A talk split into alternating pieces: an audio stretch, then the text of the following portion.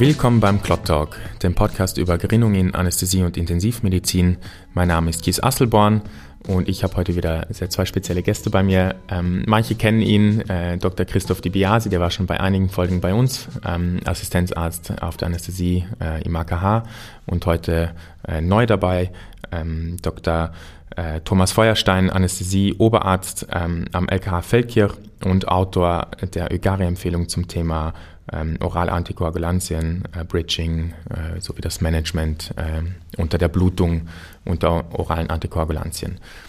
Was eben, wie man sich denken kann, auch das heutige Thema ist. Ne? Ähm, und ich glaube, eine gute, eine gute Einstiegsfrage, äh, Christoph, orale Antikoagulantien, was ist denn das eigentlich? Ja, also das sind eben die Blutgerinnungshemmer, die mittlerweile eine, muss man sagen, schon eine Vielzahl von Patienten und Patientinnen einnehmen Konkreter wollen wir heute reden über die Xabane, also die Medikamente, die den Blutgerinnungsfaktor 10 ähm, hemmen. Das sind ähm, Rivaroxaban, Apixaban und Edoxaban, also das sind die, die zumindest bei uns äh, häufig verwendet werden. Dann wollen wir reden über Dabigatran, was ähnlich verwendet wird, aber Faktor 2 hemmt im Unterschied zu den anderen.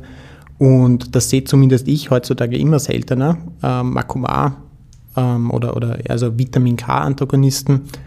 Wir verwenden Marco, also bei uns sieht man oft Marcomar. Bei dir ist es ein bisschen anders, hast du vorher gesagt. Ja, bei uns in Vorarlberg hat sich Syndrom sehr durchgesetzt.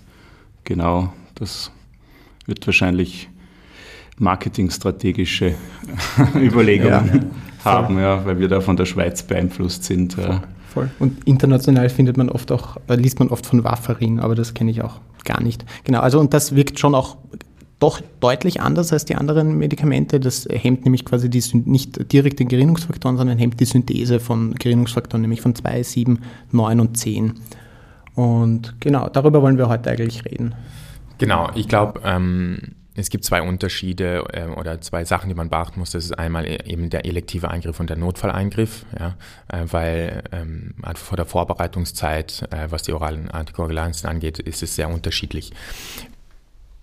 Wenn wir uns jetzt ähm, eine elektive Patientin äh, anschauen, ähm, sagen wir 75 Jahre alt, kommt zur ähm, Hüftap, äh, nimmt Xarelto äh, beim Vorflimmern. Es liegt irgendwie auf der Hand, dass man so ein, weil man sieht es halt doch äh, klinisch sehr häufig. Äh, Thomas, wie gehst du an diese Situation ran? Die erste Überlegung, die man äh, hat, ist, äh, kann der Eingriff äh, unter, Blutungs, unter Blutungshemmung durchgeführt werden oder wollen wir das stoppen? Wenn es jetzt da in dem Fall um eine Hüft-Tap handelt, dann werden wir da äh, uns entscheiden, dass wir das eher stoppen wollen. Ähm, da muss man sich überlegen, wann wollen wir das stoppen? Diese Pausenzeiten, die kommen eigentlich aus der Pharmakokinetik. Da sagt man, nach vier, fünf Halbwertszeiten ist der Wirkstoff nur in so geringen Mengen im Körper vorhanden, dass man das problemlos durchführen kann. Und ähm, speziell jetzt bei den Xaban, die relativ ähnliche Pharmakokinetik-Daten haben, werden diese Stoffe quasi äh, zwei Tage vor der OP nicht mehr eingenommen, sprich man hat zwei einnahmefreie Tage und kommt dann auf eine Pausenzeit, je nachdem, ob man es zweimal am Tag einnimmt oder einmal am Tag einnimmt, zwischen 60 und 72 Stunden. Und ich glaube, da muss man eher, also in diesem Fall ist es ein hohes Blutungsrisiko, ja, orthopädischer Eingriff. Ähm, genau, ich glaube, da muss man ein bisschen differenzieren. Äh, oder welche Abwägung triffst du da, Christoph?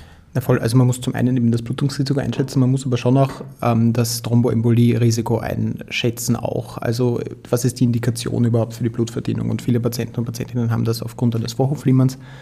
Ähm, weitere Indikationen, wo man dann schon auch davon ausgeht, dass es ein hohes thromboembolisches, thromboembolisches Risiko wären vor kurzem vor allem stattgehabte Insulte, vor kurzem äh, stattgehabte Thromboembolien, tiefe Venenthrombosen, pulmonale Embolien und schon auch äh, ganz wichtig sind mechanische Herzklappen, von denen halt auch ein, Thromboembolie, ein hohes Thromboembolie-Risiko ausgeht. Und das muss man natürlich dann irgendwie ähm, individuell abschätzen, wie hoch ist das thromboembolisches Risiko, wie hoch ist das Hüftrisiko, äh, das Blutungsrisiko. Und ich meine, bei einer Hüft-OP wird man wohl nicht drum herum kommen. Genau, und das Thromboembolie-Risiko, das nehmen wir vor allem her, um uns zu überlegen, sehen wir Indikation, den, das orale Antikoagulantium zu bridgen oder muss es nicht gebridged werden?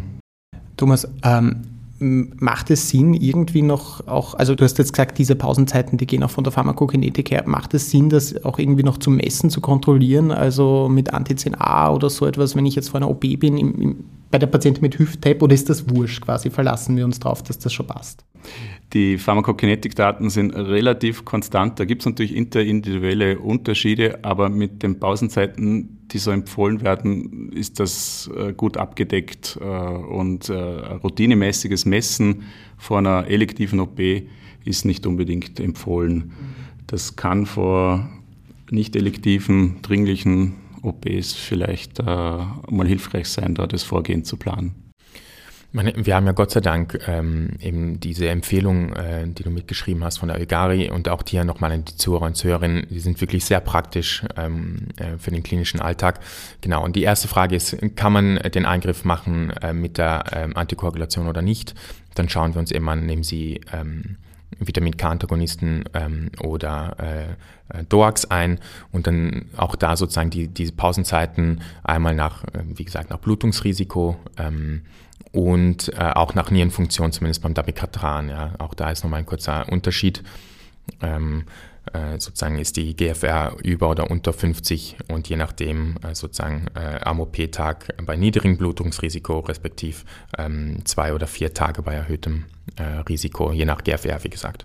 Genau. Genau, das ist ein wichtigen Punkt angesprochen. Dabigatran ist extrem nierenabhängig, äh, wird das eliminiert und äh, da muss man in der Tat die GFR berücksichtigen, was die Pausenzeiten anbelangt. Ja. Jetzt haben wir vorher gesagt, die Patientin hat eben das äh, Xarelto was wegen der Hüft-Tap. Ähm, wir setzen das eben ab. Was ist jetzt, wenn die, wie, wie gehen wir vor, wenn die jetzt eine mechanische ähm, Klappe auch hätte? Oder, oder müssen wir die jetzt bridgen? Was ist jetzt gescheit? Ich, ich ja, generell ist so, dass man äh, die NOAX nicht bridgt. Äh, da gibt es äh, schöne Daten, gibt es die Pause Pause-Studie wahrscheinlich, ja, von James Ducatis, der uns gezeigt hat, dass man das problemlos pausieren kann, ohne dass man da ein erhöhtes Thromboembolie-Risiko äh, dem Patienten zufügt. Wenn der Patient eine mechanische Klappe hat, dann wird er nicht auf ein NOAC eingestellt sein. Wenn ein Klappenpatient ein NOAC hat, dann wird das eine biologische Klappe sein und der wird mhm. wahrscheinlich noch zusätzlich ein Vorhofflimmern haben. Aber eine mechanische Klappe ist ausnahmslos mit einem Vitamin K-Antagonisten Blut zu verdünnen. Da haben die NOACs äh, keine gute Wirkung gezeigt. Und wenn man einen Klappenpatienten, du hast gesagt eine Aortenklappe oder eine Mitralklappe, ähm, hat, dann wird das pausiert, je nachdem, ob es Makomar oder, oder Syndrom ist, äh, drei Tage oder sieben Tage vor OP. Und dann überlegen wir uns, wie hoch ist das Thromboembolie-Risiko der Patientin. Und da haben wir uns so, kann man sich das so vorstellen, dass die Mitralklappe doch ein, deutlich höheres Thromboembolie-Risiko birgt, als wie die mechanische Ortenklappe. Das heißt, wir werden jede Mitralklappe, werden wir bridgen und jede mechanische Mitralklappe werden wir bridgen und äh, die mechanischen Ortenklappen werden wir bridgen, wenn der Patient ein zusätzliches Risiko hat, einen zusätzlichen Risikofaktor hat. Da würden wir dazu zählen, wenn er gleichzeitig noch ein Vorhofflimmern hat oder eine schwere Linksventrikeldysfunktion oder genereller Hyperkoagul Hyperkoagul, ja genau. Jetzt ja, Hyperkoagul. Genau. ich glaube, wir wissen das. Erhöhtes Risiko für ähm, Ja, da gehört, gehört dazu, genau. wenn der Zustand nach tiefer Beinwundthrombose ja. ist zum Beispiel oder schon mal eine, äh, eine Pulmonalembolie gehabt hat oder vielleicht hat der auch eine angeborene äh, Thromboseneigung. Ja. Wir mit niedermolekularem Heparin das macht wahrscheinlich am meisten Sinn. Also wir, wir bridgen die, die, die Vitamin K-Antagonisten mit niedermolekularem Heparin, genau. Ähm, wenn wir das machen, empfehlen wir eine therapeutische Dosis. Das wäre dann zweimal ein Milligramm Enoxaparin am Tag zum, pro Kilogramm Körpergewicht am Tag. Genau. Und würden das dann auch äh, 24 Stunden vor, vor OP pausieren, dass auch kein keine Heparin bzw. niedermolekulare Heparinwirkung da ist. Was man da auch noch bedenken soll, ist, dass die sehr stark nierenabhängig eliminiert mhm. werden und da muss man sich schon einmal nochmal die GFR anschauen. Die Vitamin K-Antagonisten bieten sich halt auch an, weil die kann man sehr gut monetieren. Da haben wir eben das INR ähm, und ich glaube, da äh, am OP-Tag äh, oder am Tag davor nochmal eine INR-Bestimmung zu machen, um zu schauen, okay, wie schaut's denn aus? Ähm, und dann gegebenenfalls äh, Vitamin K-Antagonisten, falls man es dann wirklich geben will. Genau, das, ähm, das, ja. ist, das ist so die Überlegung. Das Syndrom wird relativ zuverlässig äh, eliminiert. Bei Makomar kennt man sehr interindividuelle äh, Elimination und äh, da macht es vielleicht Sinn, dass man DNR misst. Äh, wir würden das für beide Stoffe empfehlen, genau. Man kann dann eventuell noch äh, einschreiten, wenn die NR so ist, wenn die über 1,5 ist, dass man dann nochmal oral zum Beispiel 5 Milligramm Vitamin K zufügt. Genau. genau. Richtig, das habe ich gemeint, ja genau. Und dann starten wir äh, hoffentlich in den Eingriff äh, und natürlich geht alles gut. Ja. Selbstverständlich, wenn wir uns so viele Gedanken gemacht haben. Dann, dann kann es nur gut gehen. Da ist die Frage, wie, wie machst du das dann mit Wiederstarten? Das ist ein sehr, sehr wichtiger Punkt. Ich will fast sagen, das ist ein Herzenspunkt von mir, äh, weil ich das oft sehe, dass dann die Patienten tagelang ohne Blutverdünnung auf der chirurgischen Station liegen und da hat man auch sehr wenig Einfluss als Anästhesist äh, und äh, deshalb wollen wir da echt nochmal die Sinne schärfen, dass nach so einem Eingriff die Patienten äh, sogenannte übliche Thromboseprophylaxe kriegen. Schon am OP-Tag würde ich das empfehlen, außer es ist irgendwie ganz eine hohe Blutungsgefährlichkeit. Ich denke da an die neurochirurgischen Eingriffe, wo man das dann doch noch 24 Stunden postponieren kann. Und was wir bei uns im Krankenhaus wirklich auch äh, machen, ist, dass wir regelhaft äh, intermittierende pneumatische Kompression, diese Kompressionsmanschetten anwenden, ähm, wenn es der Patient toleriert. Ja. Genau, das sieht man bei uns auch. Vor allem in äh, Neurochirurgie kenne ich das, die werden eigentlich regelhaft angewendet, ja. Ja, da macht es besonders Sinn, weil wir ja da die, die medikamentöse Blutverdünnung äh, meistens noch ein bisschen länger aussetzen. Mhm, genau. Und, und, und, dann kommt die große Frage, wann dürfen wir wieder in eine therapeutische äh, Dosis äh, aufsteigen? Das muss man, das muss man sich äh, oder kann man sich gut überlegen da haben wir wieder die gleichen Überlegungen wie beim Absetzen. Da fragt man sich natürlich, wie hoch ist das Nachblutungsrisiko des Eingriffs und wie hoch ist das Thromboembolierisiko, das der Patient mit sich trägt. Und, und je, je niedriger das Nachblutungsrisiko ist und je höher das äh, Thromboembolierisiko ist, desto früher würde ich da starten und umgekehrt, wenn das Blutungsrisiko sehr hoch ist und das Thromboembolierisiko niedrig, dann kann man da durchaus länger warten. Ähm, ein Zeitraum zu beginnen, so 24 Stunden bis 72 Stunden AHP. Ja, in diesem Zeitraum ist äh, äh, eine kluge Überlegung, was aber nicht heißt, dass es manchmal doch länger ausgesetzt wird. Wir denken wieder an die neurochirurgischen Eingriffe oder wenn es zum Beispiel auch nachgeblutet hat, ja, dann fragt man sich so, also wann, wann verträgt er wieder eine therapeutische Antikoagulation. Da muss man dann halt wirklich, wie es halt heutzutage in der Medizin mehr und mehr wird, sehr individuell und patientinnenbezogen entscheiden. Jetzt haben wir sozusagen den elektiven Weg einmal besprochen.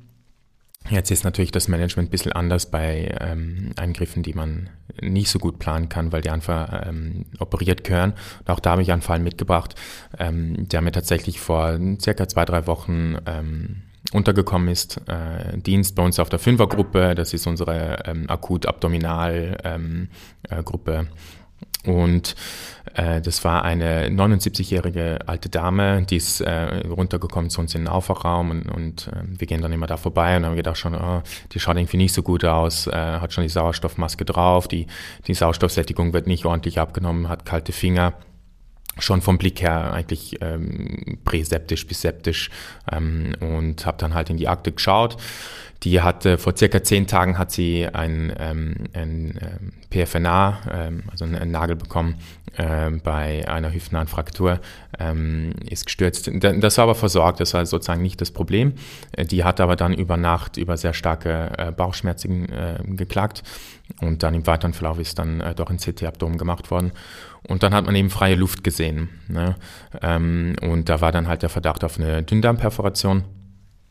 Insgesamt zur Patientin ähm, internistisch äh, ähm, ziemlich äh, belastet. Ähm, also sicherlich ASA 4 ähm, hat eine mechanische ähm, Mitralklappe gehabt und deswegen halt auch unter äh, Vitamin K-Antagonisten. Ja?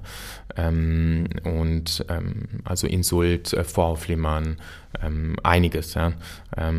und da war nämlich das INR vom äh, Amopetax selber, also sie waren am Nachmittag ist sie dran gekommen, äh, Amopetax selber ähm, war 3,1, er hat bis am Vortag davor eigentlich das Makoma noch eingenommen gehabt. Ja, da habe ich schon gedacht, oh, super ideal, eigentlich nicht so gut. Äh, in dem Fall war es sogar so, dass die EK-Kreuzung äh, war nur ausständig, ja, noch schlechter. Ähm, und da habe ich schon gedacht, hm, okay, äh, kurz mit meiner Oberärztin äh, zusammengesprochen. Ähm, wir haben tatsächlich ähm, ein, ein Clot Pro, haben, äh, also ein Rotem haben wir auch gemacht, äh, Viscoelastic. Äh, das hat nochmal ausgeschaut. Ja, vielleicht auch da nochmal den Verweis an, an unsere äh, Viscoelastic-Folgen. Wie wir wissen, äh, die haben natürlich auch einen, einen, einen blinden Fleck, was, was die ähm, äh, NOAX angeht. Und wir haben uns dann äh, dazu entschieden, weil dies genau mit einem äh, nicht wirklich gut funktionierenden blauen PVK ist sie gekommen und, und ähm, in, in, bei der Anlage von weiteren PVKs hat es dann irgendwie schon so geblutet gehabt und so. Und dann haben wir dann äh, Vitamin K gegeben, äh, 10 Milligramm in der kurzen, ähm, und haben auch äh, schon präoperativ mit PPSB dann doch korrigiert, ja, äh, 1500 Einheiten, also 25 äh, äh, Einheiten pro, pro Kilogramm Körpergewicht. Ähm, haben dann eingeleitet. Ähm, also Herzeinleitung, viel Fenta, wenig Propofol, äh, ZVK-Anlage war leider, ähm, hat sich ähm, als äh, schwierig ähm, erstattet gehabt. Ähm, genau, aber äh, sozusagen das vom Vorgehen, ja, wie wir da vorgegangen sind. Also ähm, wenn wir uns jetzt äh, grundsätzlich die Notfalleingriffe äh, anschauen, Thomas, äh, wie, wie ist da dein, dein Gedankengang oder dein Management? Wie, wie unterscheidet der sich zum elektiven ähm, also, man muss überlegen, je dringlicher ein Eingriff ist, desto weniger Zeit habe ich, die, das Abklingen der Wirkung abzuwarten. Jetzt, wenn das sozusagen ein akutes Abdomen ist, dann will man das wahrscheinlich innerhalb von sechs Stunden operieren. Und in sechs Stunden ist relativ wenig. Also es gibt fast kein orales Antikoagulantium. Es gibt keines, das in sechs Stunden wirklich relevant weniger wird.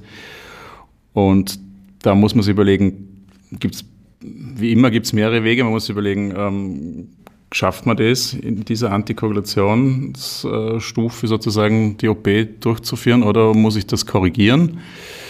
Das muss man sich äh, mit dem Chirurgen besprechen. Der wird da wohl gesagt haben, also mit 3,1 ist schon relativ eine satte äh, Blutverdünnung, äh, hat er da schon Angst, dass er Blut verliert und du hast dieser septisch beschrieben, die Patienten hatten mhm. als Anästhesist auch Angst, dass die eh schon äh, einen schlechten Kreislauf hat, wenn die noch blutet, dann äh, wird das noch schlechter. Das heißt, ja. da wird man sich für, für eine Korrektur äh, entscheiden. Jetzt das Gute beim Vitamin K-Antagonist ist, dass es da hervorragende Medikamente gibt, nämlich also vier Faktoren. Konzentrat, wo die Faktoren 2, 7, 9 und 10 enthalten sind und auch äh, Vitamin K abhängig äh, sind ja auch Protein CS, die sind da auch drin. Und da kann man relativ gut die, die äh, Blutverdünnung aufheben und, und wenn man sich das gut überlegt, wie, wie viel man da gibt, ähm, da kann man das auch ohne, dass man es überschießen korrigiert, ähm, korrigieren da, ich bin sonst ein totaler Anhänger vom INR, aber fürs Berechnen der BSB-Gabe hat sich der Quick schon sehr gut erwiesen. Äh, ich mache das immer so, bei drei, da wird der Quick ungefähr bei, bei 10, 15 sein. Genau, ja, und, richtig, ja. und, und äh, dann willst du da zumindest über 60 kommen, behaupte jetzt einmal, oder zumindest über 50. Das, das ist, du willst sozusagen 50 Einheiten äh, oder 50 Prozent anheben und dann gibst du, da muss man sich jetzt ein bisschen seine BPSB-Präparate im Krankenhaus kennen. Bei unserem äh, ist es leider, also oft ist 1 zu 1, das heißt pro Prozent, was ich höher steige, muss ich eine, eine Einheit BPSB pro Kilogramm Körpergewicht geben. Jetzt unseres macht 1,2, da muss man wieder ein bisschen reduzieren. Aber man kann das ganz gut berechnen und kann das auch noch äh, kontrollieren, wenn man die Zeit hat, wenn es der Notfalleingriff hergibt und, und kann da dann relativ blutungsarm wahrscheinlich in die OP gehen. Äh, andere Möglichkeit ist, ist äh, äh, wir gehen mal rein und schauen mal, wie es ist ja, und, und korrigieren sozusagen äh, on the way. Das könnte man sich jetzt beim Baucheingriff ganz gut vorstellen, dieses Vorgehen, wo das wieder weniger gut geht, finde ich, ist dann wieder bei neurochirurgischen Eingriffen. Ja, die sind da zurecht ein bisschen unentspannter. Und ich glaube auch da sozusagen, wenn, wenn wir uns dann in der Blutung befinden, äh, ich glaube, da muss man dann auch nochmal differenzieren, okay, ist die Patientin instabil, ähm, ist die Patientin stabil, sozusagen wie viel äh, Spielraum äh, haben wir da.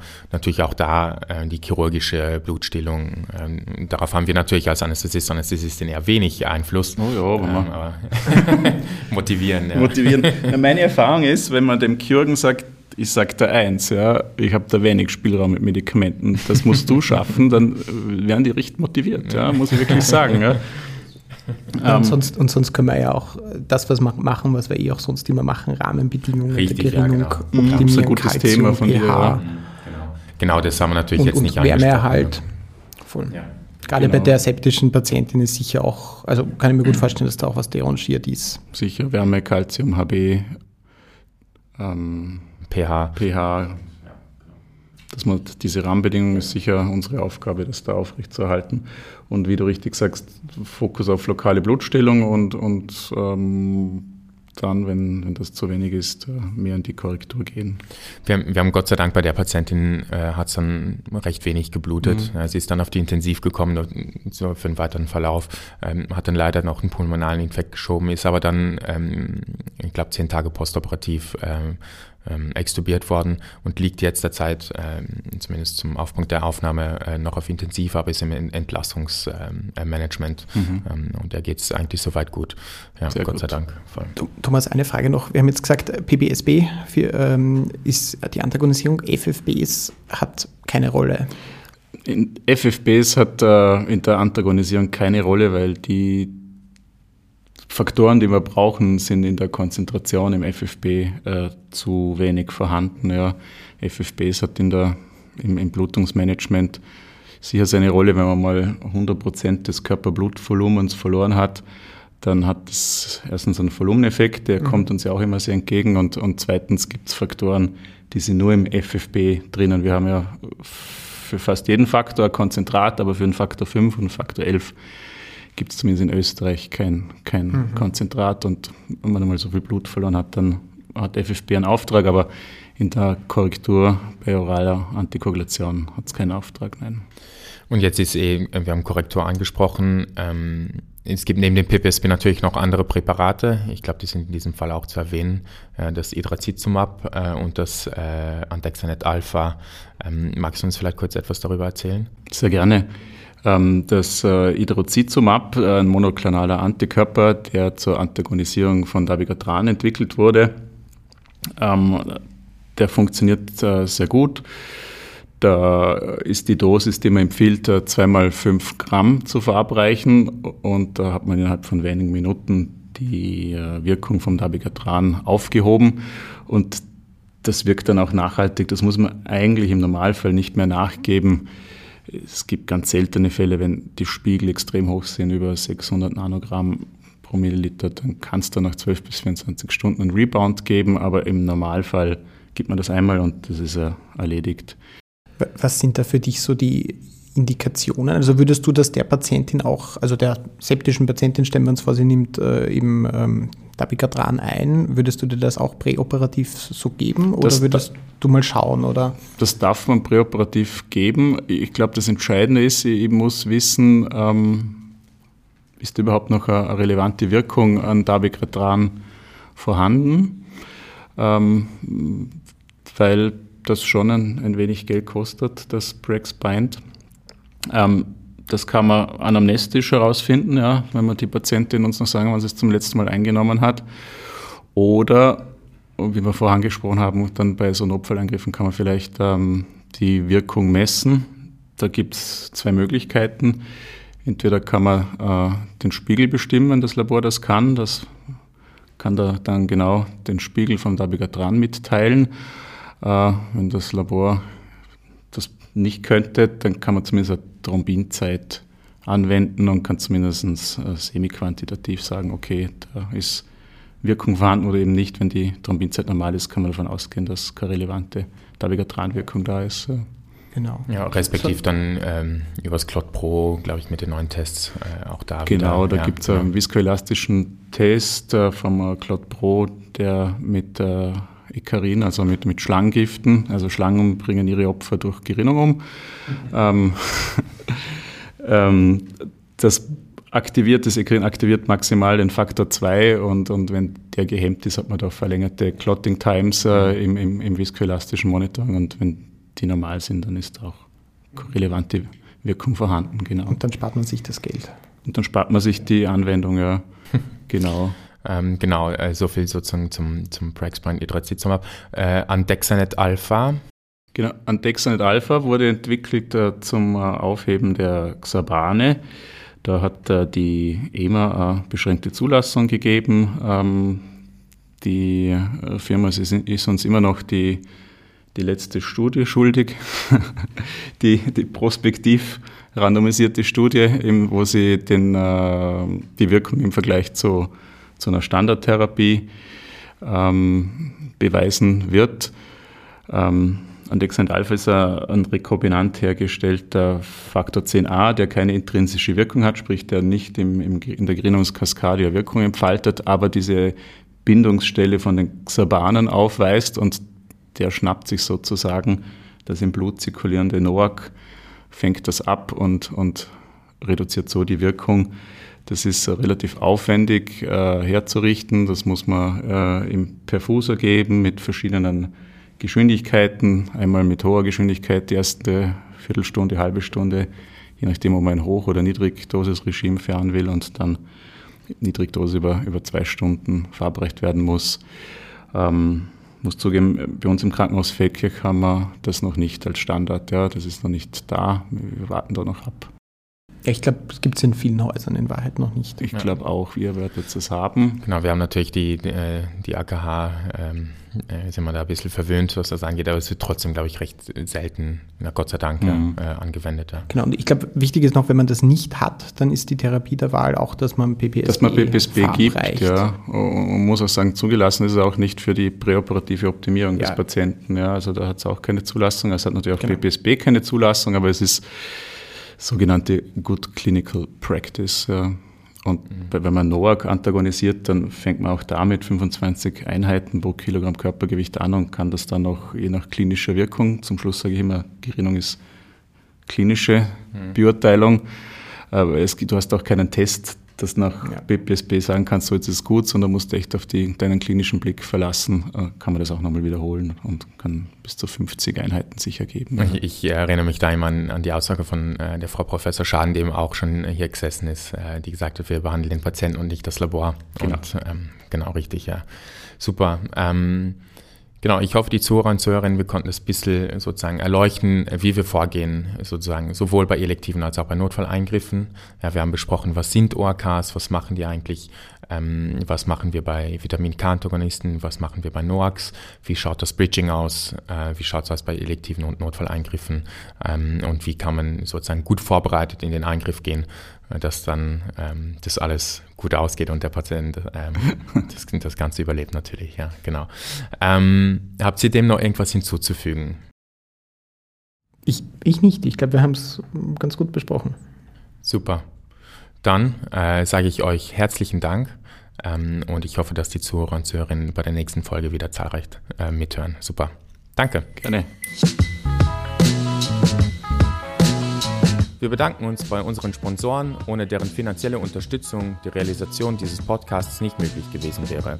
Das sind CSL Behring, AstraZeneca Österreich, AIO Austria, Biomedica Medizinprodukte, Ecomed, Roche Diagnostics und Novo Nordisk.